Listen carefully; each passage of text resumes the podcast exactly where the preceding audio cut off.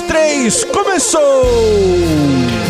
Este é o Contraponto uma análise crítica da cultura pop.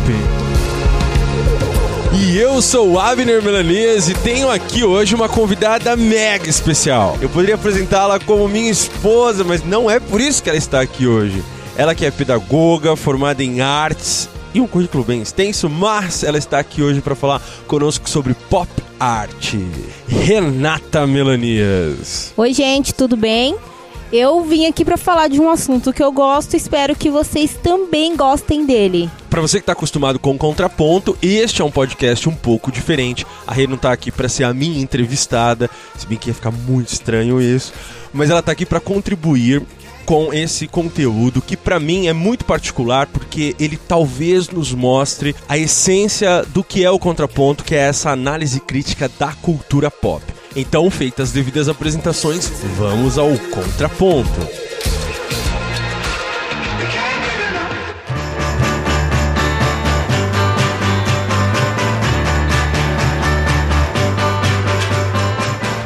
Dentro da bolha de fumaça branca que emana da pistola está a palavra pop, escrita em letras de um vermelho vivo. Este é um dos primeiros casos em que a palavra foi usada no ambiente das belas artes e, como causa da natureza de consumo de seu tema, pode ser considerado o primeiro exemplo de pop art. Todos esses detalhes compunham a colagem do Paulotti e possuem todas as características que somente uma década mais tarde viria a se tornar um movimento que a gente conhece hoje como pop art.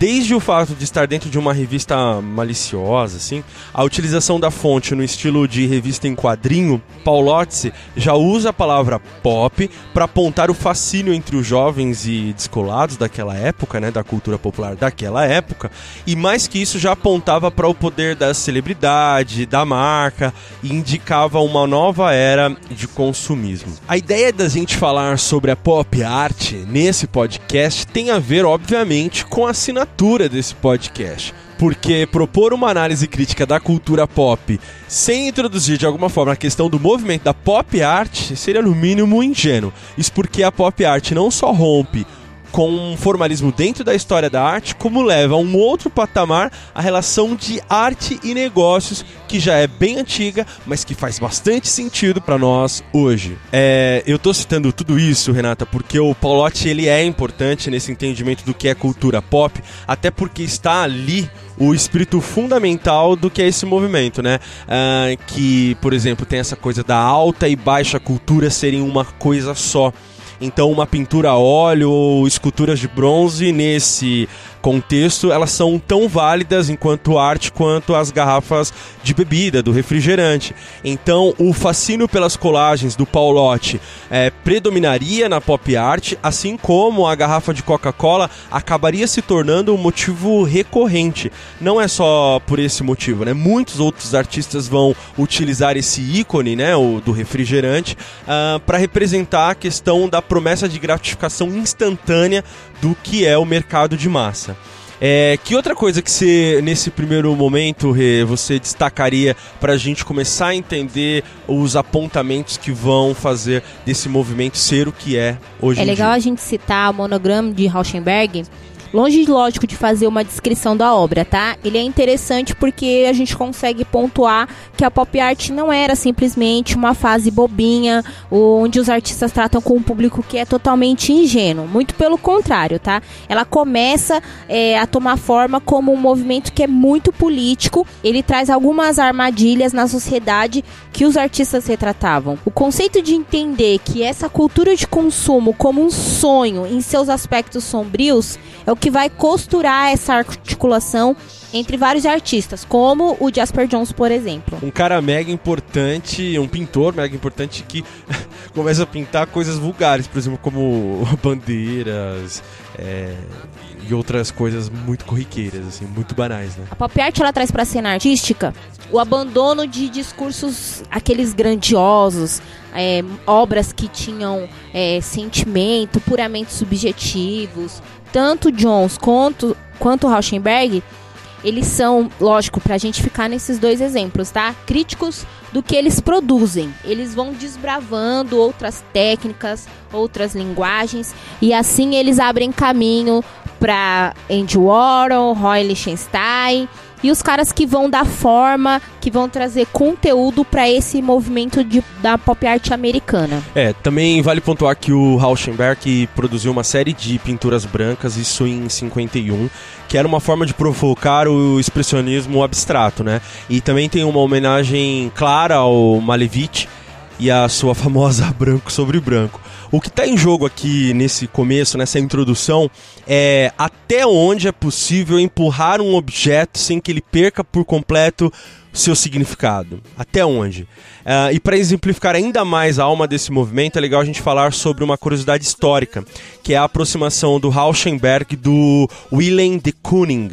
Um, vale dizer que a gente está em 1953. O de Kooning é um, um, dos artistas mais conhecidos nessa época e respeitados também. Uh, e havia em torno dele uma aura de reverência e admiração. Havia um contraste claro. Rauschenberg era um Zé Ninguém pretencioso, presunçoso diante desse cara, né? A história conta que o Rauschenberg vai até o ateliê do de Kooning e tomado de coragem, ou segundo algumas biografias de uma garrafa de Jack Daniels, ele pede pro de Kooning que lhe dê um dos desenhos dele. E mas não se tratava de um presente, simplesmente para dar para ele um presente, né? Ele queria uma obra do de Kooning para destruir. Ele ia esfregar a imagem com uma borracha até desaparecer o desenho ou os traços do De Kooning. Então, dizem os biógrafos né, que até um longo momento de reflexão, o De Kooning entrega uma obra para ele, né, para o Rauschenberg, dizendo ser um trabalho de que ele sentiria muita falta, então ele não dá qualquer coisa, né? Então, ele faz isso como uma forma de apoiar naquele primeiro momento a ambição de um colega artista. Um, e que também seria muito difícil para ele apagar todo aquele desenho que o De Kooning entrega, né? Na verdade, o De Kooning lhe entrega um desenho de crayon, né? Crayon. Crayon, uh, lápis e carvão. O crayon é o quê? Um giz de cera. É um tipo de giz de cera, né? É, um tipo de giz de cera, mais popularmente. Ah, então, é um crayon com lápis, carvão e também traços de tinta óleo. E é difícil apagar um negócio desse com borracha. Super. sem, sem destruir completamente o papel e tudo mais. Então aí dizem que durante um mês ele remove as marcas né, do artista com uma borracha e enfim a imagem desaparece. Ele encomenda então a um amigo dele que a Rê já citou, né, que é o Jasper Jones, para produzir uma tipografia para dar título à obra. E aí fica conhecido como o desenho de De Kooning apagado, que é de 53. A gente tá falando meio que uma é muito louco esses movimentos artísticos, né? E para nós, aos nossos olhos parece uma coisa muito excêntrica, mas ela é muito importante para a gente entender o que é esse movimento e quais são os impactos que temos hoje em dia por mais que não seja muito evidente, né? Uh, o, o Rauschenberg ele vai declarar depois num ato ali que não se tratava apenas de destruição, né? Que ele não pensou simplesmente em pegar o desenho de de Kooning para simplesmente destruir, uh, mas era o repensar do domínio que o expressionismo abstrato da época é, possuía, assim, na, na, nas influências e tudo mais, né? Então, além disso, também tem o fato de que o desenho do de Kooning apagado, ele é tido por muitos como uma das primeiras peças performáticas. Não à toa influenciado por esse novo movimento, o John Cage escreveu uma famosa peça é, de piano chamada 433. Corrija-me é se mesmo, eu estiver errado, que, né? inclusive, né? agora você vai ouvir um pequeno trecho.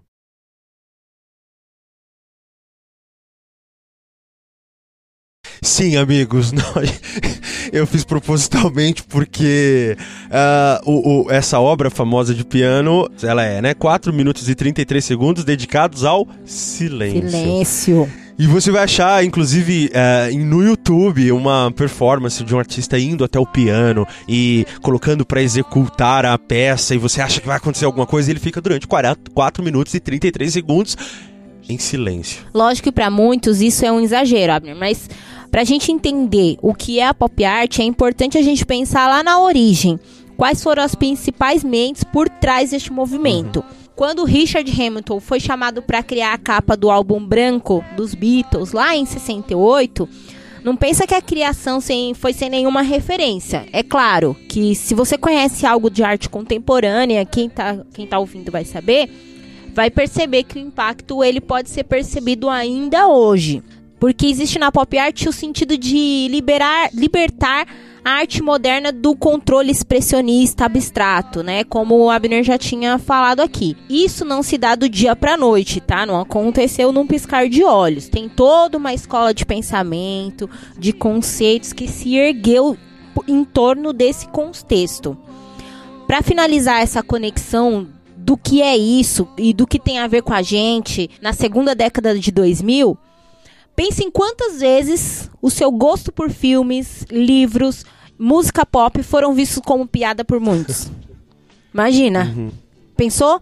Então, quantas vezes já criticaram histórias em quadrinhos com uma grande bobagem? Direto, pois bem, direto. antes de dizermos que se trata apenas de um discurso artístico e não de arte, é bom lembrarmos desses pontos. Uhum. Em consequência de tudo que a gente relatou até aqui, curadores com muita influência no MoMA é, passaram a comprar e colecionar as novas peças de arte moderna que a gente conhece hoje. Isso é muito louco, isso é muito louco porque naquele contexto já começa então um mercado por detrás, ou se erguer, né, como você acabou de falar, nesse contexto, é. novos artistas e um mercado mesmo começando é, paralelamente a esse movimento que não é só conceitual, como a Rê falou.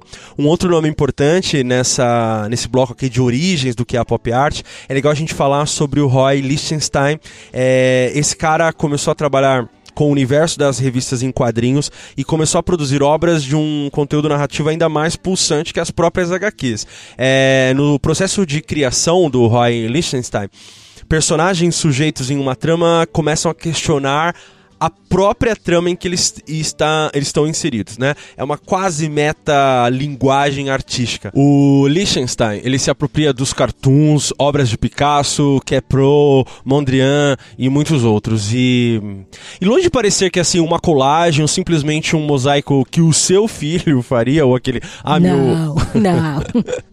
ele constrói um novo olhar assim, meticuloso, partindo de uma seleção emblemática. Eu sempre fico curioso porque uh, as análises críticas que se fazem, elas geralmente costumam ser muito rasteiras, é claro, né? De quem não é, quem não entende o mundo das artes, obviamente, porque parece que o cara simplesmente foi ali, colou duas coisas e simplesmente tem uma nova é. obra. Não, não, se trata disso, né?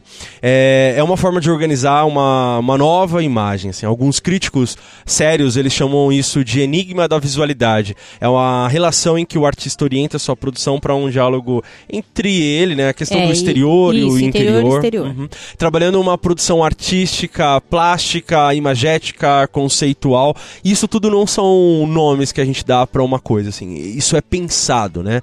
Então é a partir desses pilares que vão ser criados, vão ser criadas as novas obras que a gente vai ter como expoentes da pop art. Existe uma citação do Roy super interessante que diz assim: de fato, eu gostaria de criar alguma coisa que parecesse um Picasso popularizado.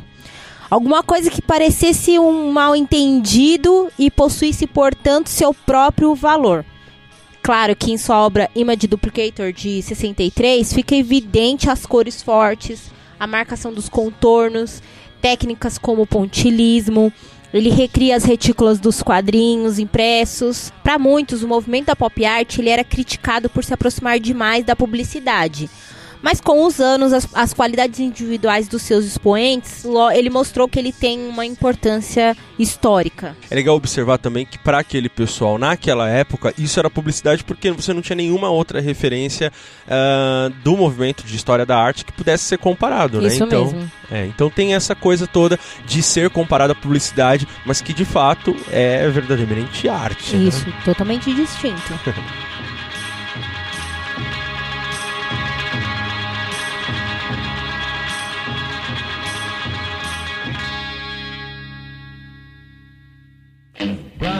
around, get around, I get around, yeah, get around, round, round, I get around, I get around.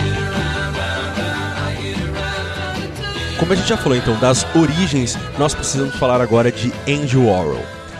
Quero fazer só uma pequena observação. Nós não vamos fazer uma biografia do Andy Warhol. Não é esse o intuito do contraponto e muito menos para acrescentar ao debate do que é a pop art, o que, ele tem a ver com cultura pop e por que, ele tá aqui no contraponto. Então você vai ter muita coisa sobre ele. Tem livros, uh, tem vídeos, tem muita coisa que a gente pode até linkar mais para frente. Mas o importante é que a gente precisa falar da importância do Andy Warhol dentro do movimento. E para começar, tem uma frase dele muito famosa que é: No futuro, todos terão seus 15 minutos de fama. Isso é mega famoso e essa frase dele não poderia ser mais representativa, tanto da pop art como o movimento do qual ele é ícone maior, quanto da cultura pop como um todo que a gente consome hoje. É, Andy Warhol escolheu a sociedade de consumo como temática dos seus trabalhos, isso não foi à toa e não se trata apenas de representar a sociedade que ele estava vivendo, não tem a ver com explorar os métodos da sociedade de consumo. Não é isso. De forma geral, todos nós vivemos de publicizar, eu gosto dessa, desse verbo, de publicizar o que achamos que temos de maior valor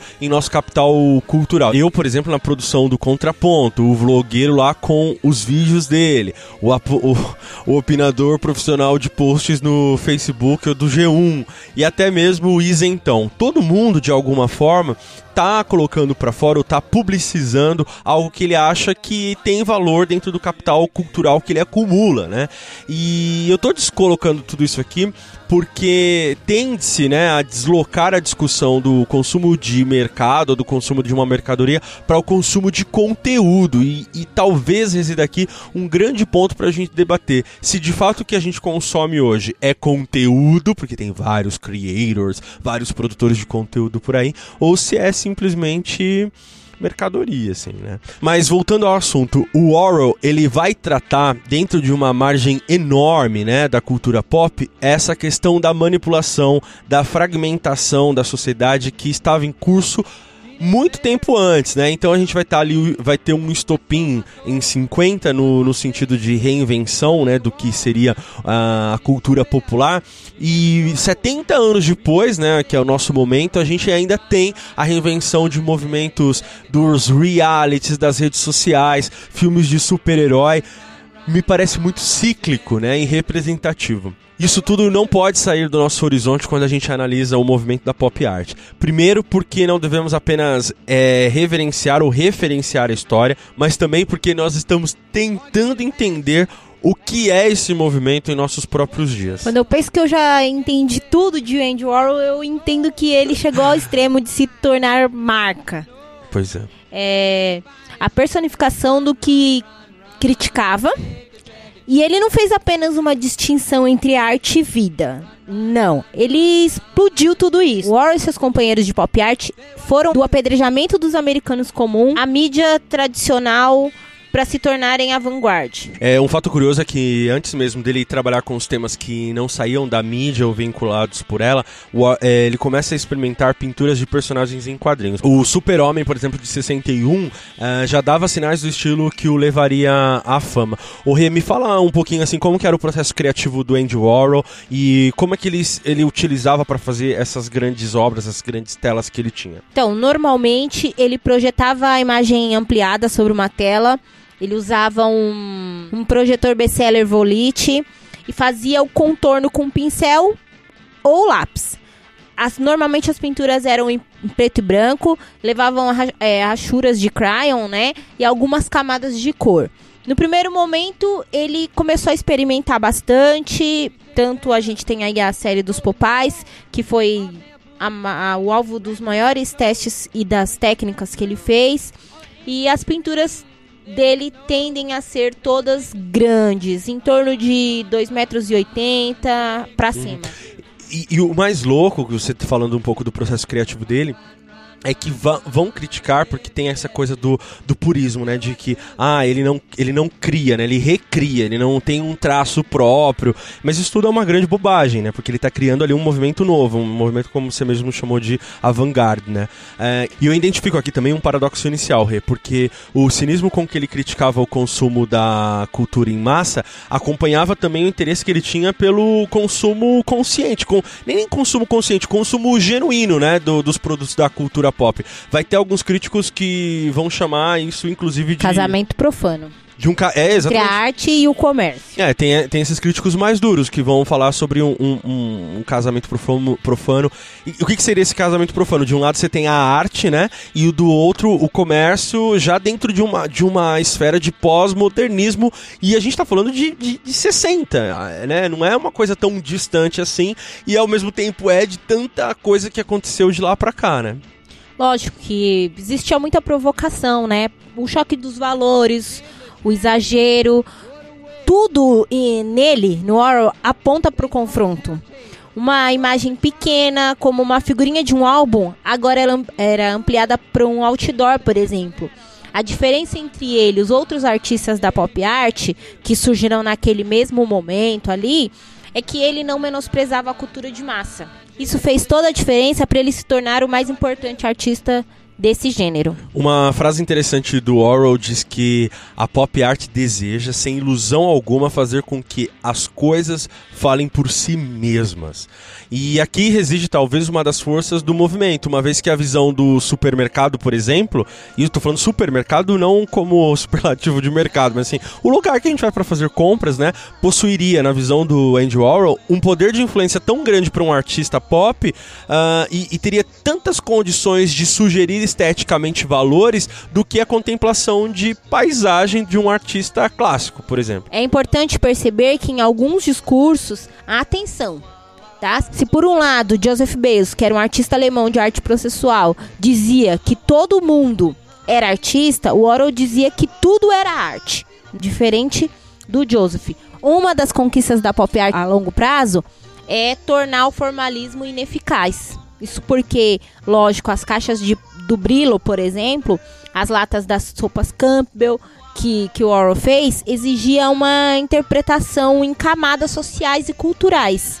Ao contrário de apenas significados das formas. Ou seja, é, é um movimento que vai bater diretamente, como a gente já colocou no, no início, no expressionismo abstrato, ah, vai entrar em choque com a questão do formalismo. E, e tem uma outra coisa também, Henrique, que eu queria que você falasse, que o Orwell trabalha muito a questão da serigrafia, né?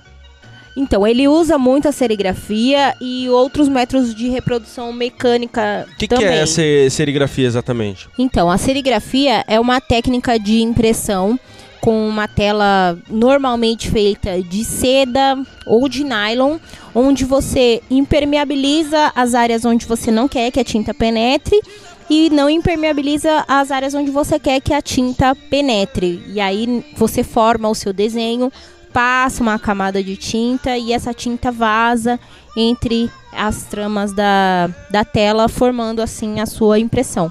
E não era só essa técnica que ele utilizava, né? Você falou da reprodução mecânica. Isso, reprodução mecânica. É, ele também foi diminuindo a distância que existia, no caso, entre a fotografia e a pintura. Que é muito louco, né? Você pega simplesmente uma. Pelo que você me falou, então, ele pega ali uma, uma fotografia, projeta numa tela, passa contorno a lápis, ele vai utilizar toda essa coisa da serigrafia e tudo mais. Quer dizer, não é uma coisa simples também, né? Não é um Nem um processo pouco simplesmente simples. banal, né? Não. Assim, Chama seu priminho ali pra fazer.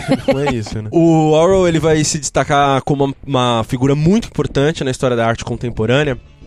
E é, é- eu falei que a gente não faria aqui uma biografia, mas é importante a gente pontuar que ele nasce ali em agosto de 28, na Pensilvânia. Ah, ele sofre de uma doença neurológica rara na infância. Ah, e isso é importante por quê? Porque ele encontra é, um abrigo ali seguro para enfrentar essa doença e tal ah, nas histórias em quadrinhos, nas revistas de celebridade da, da época, que futuramente se tornariam até mesmo a sua principal referência, né? É, em 49 ele se gradua pelo design pictório já em Nova York, onde ele passa o resto da vida dele, né? E após ele iniciar sua carreira como artista comer- é, comercial, tendo como clientes a Columbia Records, a revista Glamour, a Tiffany, NBC, a Vogue, Harper's. é, enfim, é, tem, tem muita coisa ali acontecendo no- na década de 50, né? E aí ele vai realizar a primeira exposição individual, ah, voltando-se para pintura hum, é, é desenho mesmo, né? Isso. É, na década de 60, hum, aproximadamente, ele já tinha realizado exposições no Museu de Arte Moderna. Durante os anos que se seguiram, lógico, né, até o início da década de 70, ele realizou boa parte da sua produção mais icônica. Que é o que de fato nos interessa aqui Isso. nesse podcast, porque então só colocando assim, entre 60 e 70 é onde ele vai produzir aí a maior riqueza de, de, de, de obras no sentido de, da, da, da, trajetória dele, é isso? Né? Isso, isso uhum. mesmo. É, aí tem uma obra que a gente tem que citar, que ela é icônica também, entre outras, mas tem a Marilyn Monroe. Por que, que é importante, né? Porque ela morre em 62 ela é um ícone sexy, né? Um ícone sexual isso. nos anos 50. A gente nem precisava falar isso, mas ainda hoje é tido como referência. Uh, ela tem ali um dos maiores reconhecimentos de carreira como atriz, como a Torrente de Paixão, uh, de 53, né? E o que, que, acontece? Nos quatro meses seguintes da, da misteriosa morte dela, o Orwell começa a realizar mais de 20 diferentes serigrafias coloridas com a mesma foto. A mesma foto, a mesma foto né? Da, que era inclusive daquele filme, por isso que eu tô citando. Isso. Que é uma, uma, era uma foto promocional do filme, né? De divulgação, né? A foto de divulgação do filme. É, a morte, por exemplo, é um, é um tema bastante evidenciado na obra dele como um todo, assim, né? Tem, tem aquela série de desastres de carro e cadeiras elétricas, né? Isso. É, nessa imagem mesmo da, da, da Marilyn Monroe, é, fica nítida a, a questão da imagem da atriz, o contraste do fundo preto e branco, né, da serigrafia, e o colorido intenso, né, da, daquelas tintas que dão cor. Isso não é à toa, né, tá, tá falando de morte, mas ao mesmo tempo é colorido existe uma intenção aí. O legal de ter artistas muito próximos da gente historicamente é porque tem muito registro deles também. Quer dizer, nesse caso tem muito, né? O Andy Orwell vai falar sobre o... essa obra dele da Marilyn Monroe, que este contraste pode ser pensado porque as cenas são, para o artista, o fruto de um certo modo de vida americano, voltado ao consumo, até mesmo das imagens da morte. Quer dizer, olha o que ele está provocando, né? Você é, vira-se um ícone, algo que está representando a morte, né? E tem a ver com o filme também, tem a ver com a, as mor a morte inesperada dela, ou, ou envolta em uma aura de mistério, né? Isso. É, ele começou também com tudo isso, uma série sobre a Merlin, no momento em que ele vai passar a utilizar o silk screen tá? Ele vai criar uma proximidade entre a técnica e a significação. O que, que é isso exatamente? Assim? O, que, o que é o silk? O silk ele aumenta monocromaticamente os pontos de reprodução fotográfica. Ele retira muito do imaginário da presença viva que ela tinha, né? Ela era uma estrela. Ele coloca uma tela monocromática do lado de uma outra que retrata a atriz, produzindo então uma dialética que não é bem resolvida entre a presença e a ausência entre a vida e a morte. Se a gente refletir sobre a vida da, da Marilyn, é, a gente vai notar que ela se referia a si mesma de um modo meio esquizofrênico. Como se para virar uma estrela, a sua imagem tivesse se deslocado da mulher anônima. A imagem aqui produz uma identidade diferente do próprio referente que ele utilizava. Então a gente pode dizer que, uh, linkando com a questão da morte que a gente está falando, essas duas séries, né, que ele vai fazer, além da, da, da, Marilyn, da, da Marilyn, tem também a questão da Tuna Fish Disasters, né, que é aquela onde as pessoas anônimas morrem ao ingerir uma lata de atum. Também super conhecida, é uma tela conhecida dele, né? Isso. A, a, uma das tão, é. tão icônicas quanto a Marilyn. É, o que se celebra ali, na verdade, é a própria morte, né? É, fica explícita nas figuras retratadas pelo Orwell essa obsessão com imagens que talvez é, tivesse alguma transposição de valores, né? Então a gente está trabalhando na questão da Marilyn, mas o que, que ela de fato é, o que, que de fato ele quer retratar com aquilo. Bom, a vasta obra dele, né? Assim, a, além de um, de um material, é, enfim, de obra de arte mesmo, ele tem uma extensa produção em vídeo, né? Tem, tem temas relacionados ao frívolo, à formação da individualidade, a questão da liberdade, ícones, enfim enfim, todos esses elementos eles estão remetendo de alguma forma à questão da modernidade ou até mesmo é, pós-modernidade, né? A gente pode destacar o Empire.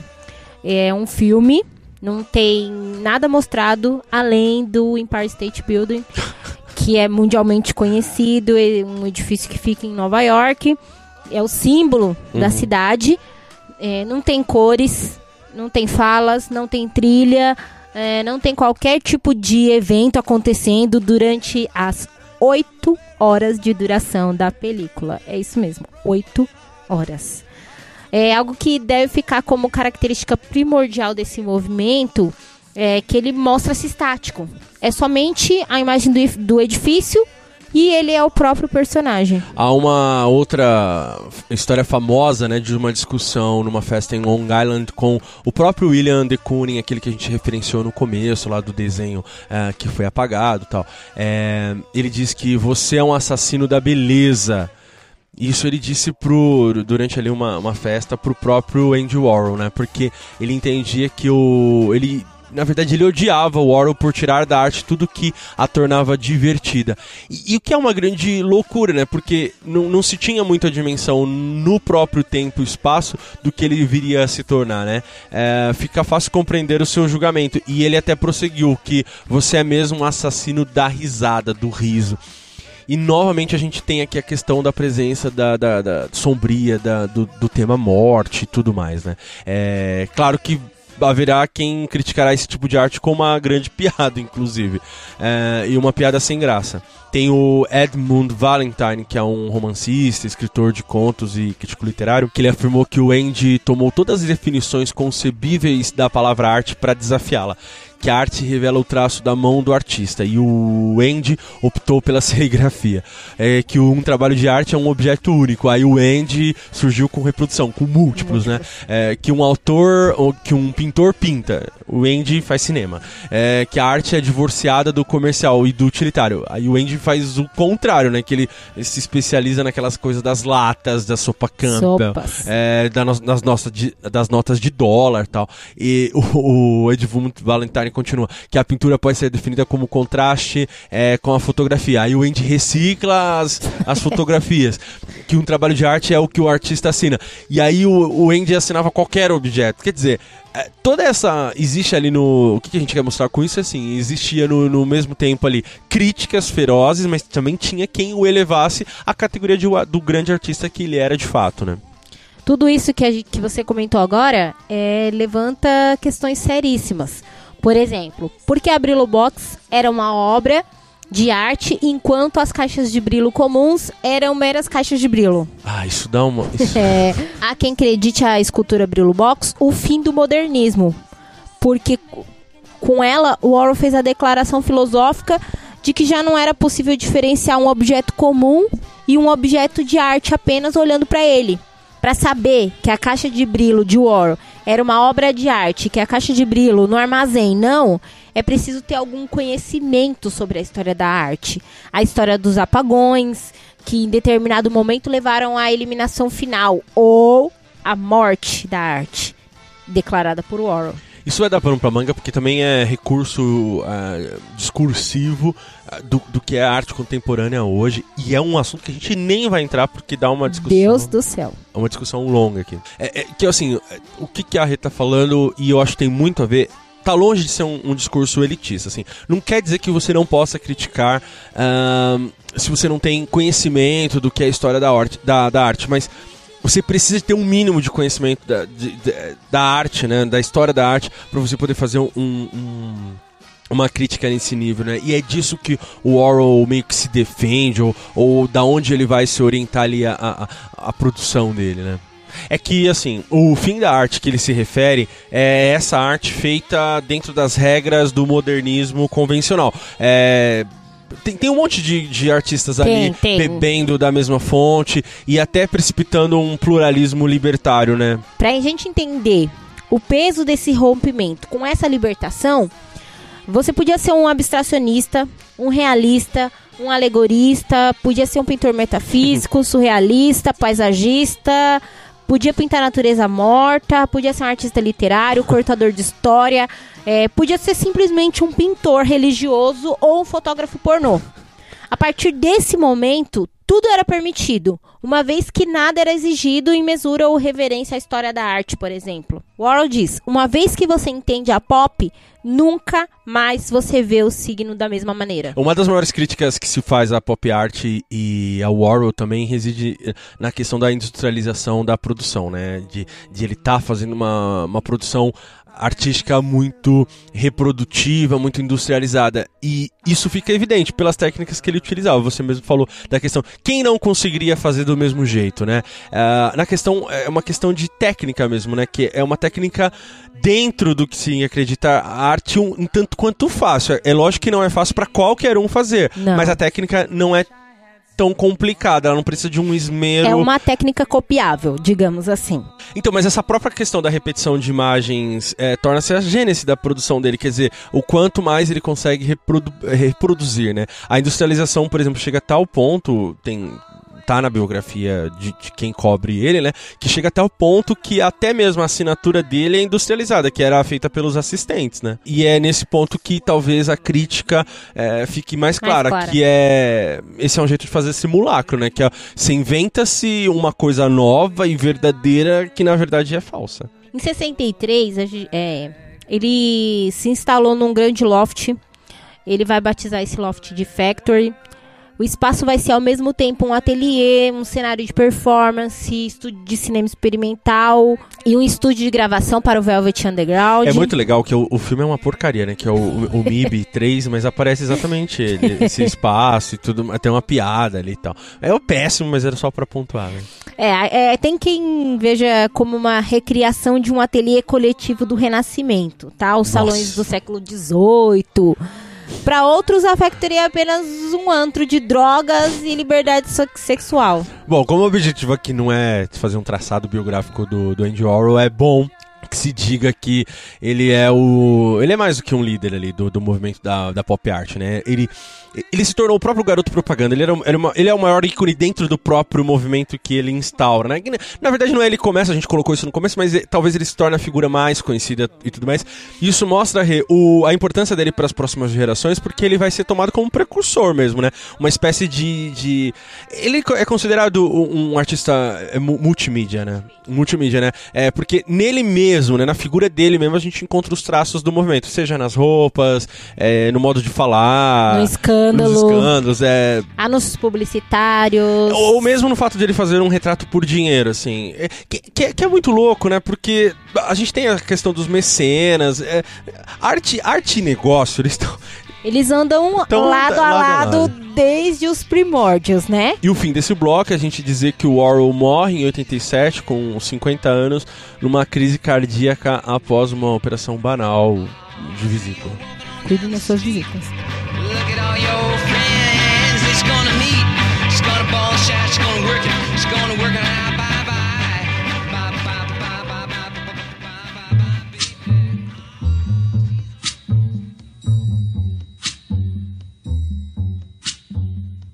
Bom, a gente tem que falar também das influências do movimento da pop art e é interessante que não dá conta por limitação de tempo mesmo. A gente falar de todas as influências ou falar de todos os nomes. Então, vamos considerar esse podcast como uma introdução e até mesmo um ponto aí para você partir para pesquisa mesmo, né? Falando-se de influências, um cara captou rapidamente a influência da pop art enquanto ela acontecia foi o produtor Bill Dozer. Ele estava lendo uma, um Batman 171 e ele percebeu ali o apelo gráfico que o Infantino dava ao super-herói.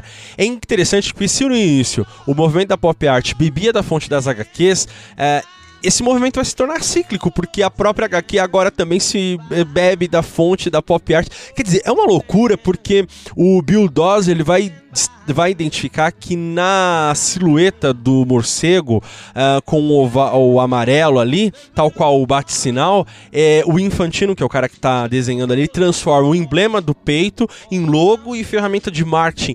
E é muito louco que o Dozier vê aquilo ali como uma oportunidade de criar o seriado pop que chamaria a atenção não só das crianças, mas também de jovens e adultos, né?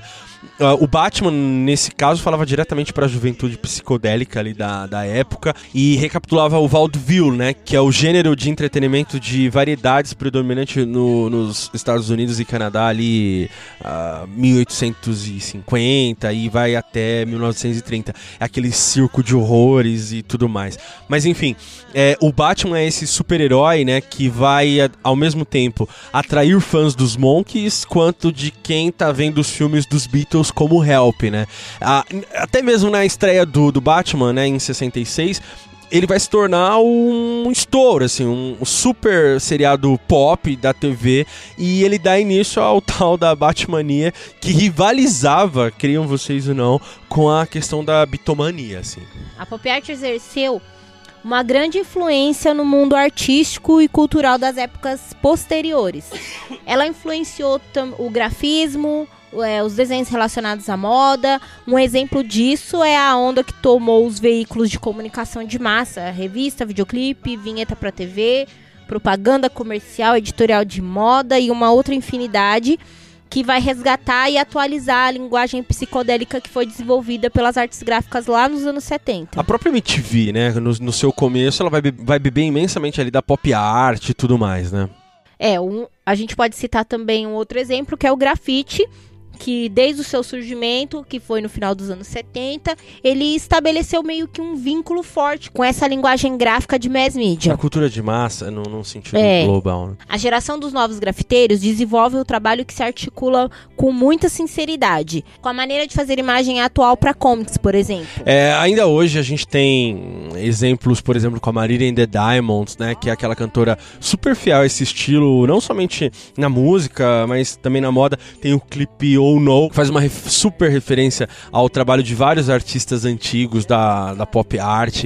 É, esse clipe é super colorido, é, chega a ser bem referencial, assim, inclusive na, na, na obra do Liechtenstein que a gente estava falando no começo.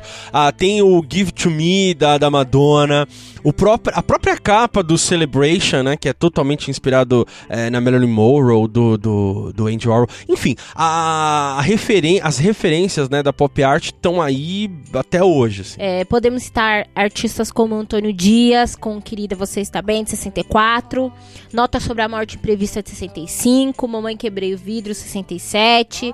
A gente pode citar Rubens Gershman, é, com Não Há Vagas, ou Rei de Mau Gosto 66, Claudio Tosi com Eu Bebo Chopp, Ela Pensa em Casamento de 68.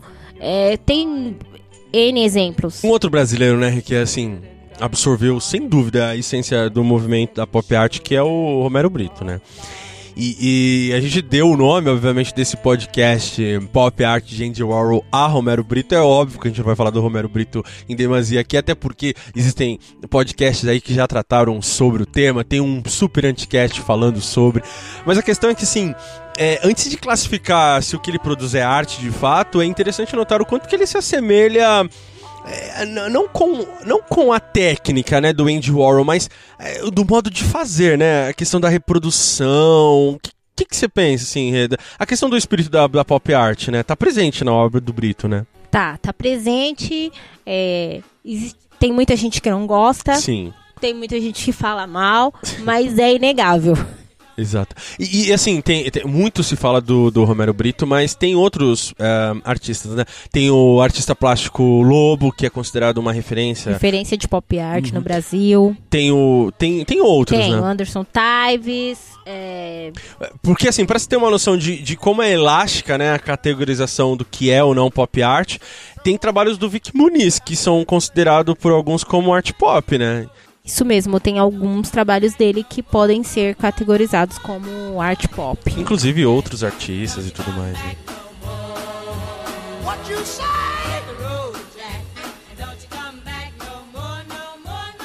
Bom, eu tenho que te agradecer aqui publicamente por você ter vindo até aqui e conversado com a gente sobre pop art. Eu agradeço pelo convite. Se bem que se você não me convidasse, sei lá o que poderia acontecer. É, espero que tenha ficado claro para vocês um pouquinho sobre esse movimento da história da arte. É, ficado claro que ele não pode ser observado sem levar em consideração todas essas camadas. E a minha participação aqui no Contraponto foi só para pontuar algumas dessas questões históricas e falar um pouquinho sobre a importância da pop art que a gente consome hoje. Muito, muito, muito obrigado. Well, uh, what you said, I didn't understand it.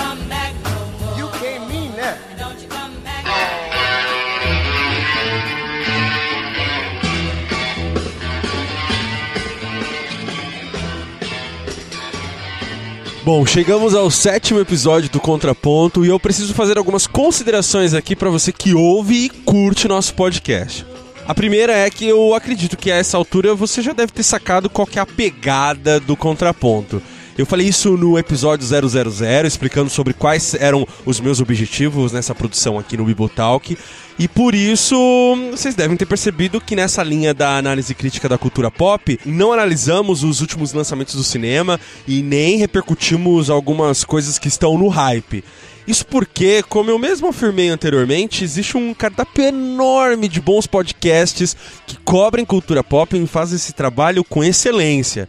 Uh, com tudo isso eu quero apontar mais uma vez que o contraponto ele quer oferecer um viés para se analisar os produtos pop e também apresentar sem pretensões, alguns filtros para boas escolhas do que consumimos. E com isso em mente, eu quero agradecer a todos que comentam e que ajudam de uma certa forma a orientar os passos da produção do contraponto. Ou seja, quando você comenta e aponta os erros e também os acertos do contraponto, eu começo a pensar e considerar algumas coisas também.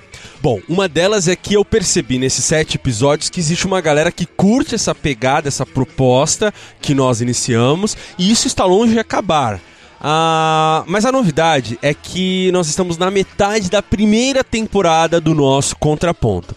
A decisão por serializar o Contraponto leva em consideração você, ouvinte, que tem comentado sobre a qualidade e cuidado que estamos tendo em abordar esse assunto, cultura pop, e não mostrá-la como algo bobo ou somente como entretenimento. Existe algo mais e é disso que a gente está tratando aqui.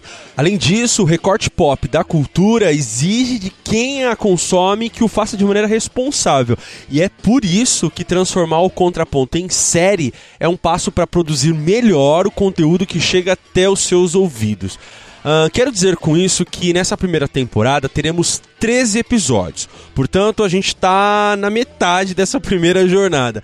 E que fique claro, tá? Não falta fôlego pra gente para produzir o contraponto. Não é disso que se trata. Eu tenho condições de produzir muitos podcasts nessa mesma pegada, Porém, é inevitável que algumas abordagens possam se tornar repetitivas, e é disso que eu fujo ao transformar em série.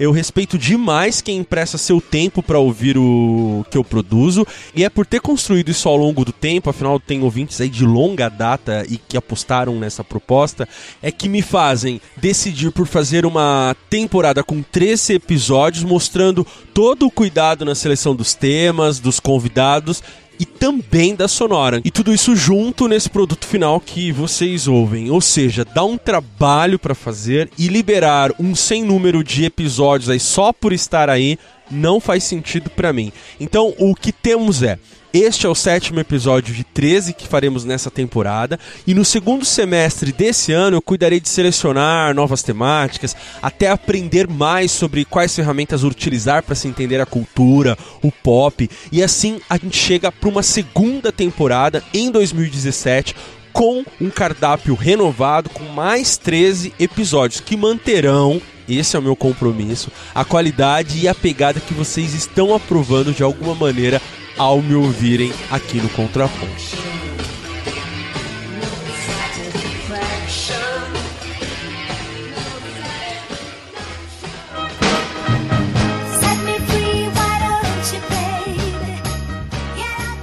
E você que nos ouviu até aqui, apresente seus pontos e até mesmo seu contraponto nos comentários deste post em bibotalk.com ou nos mande um e-mail para contraponto@bibotalk.com mais uma vez eu agradeço demais o carinho de vocês, aqueles que elogiam, que criticam e mesmo a você que ainda não comenta, mas que indica, compartilha e coloca o contraponto para audição entre os seus amigos.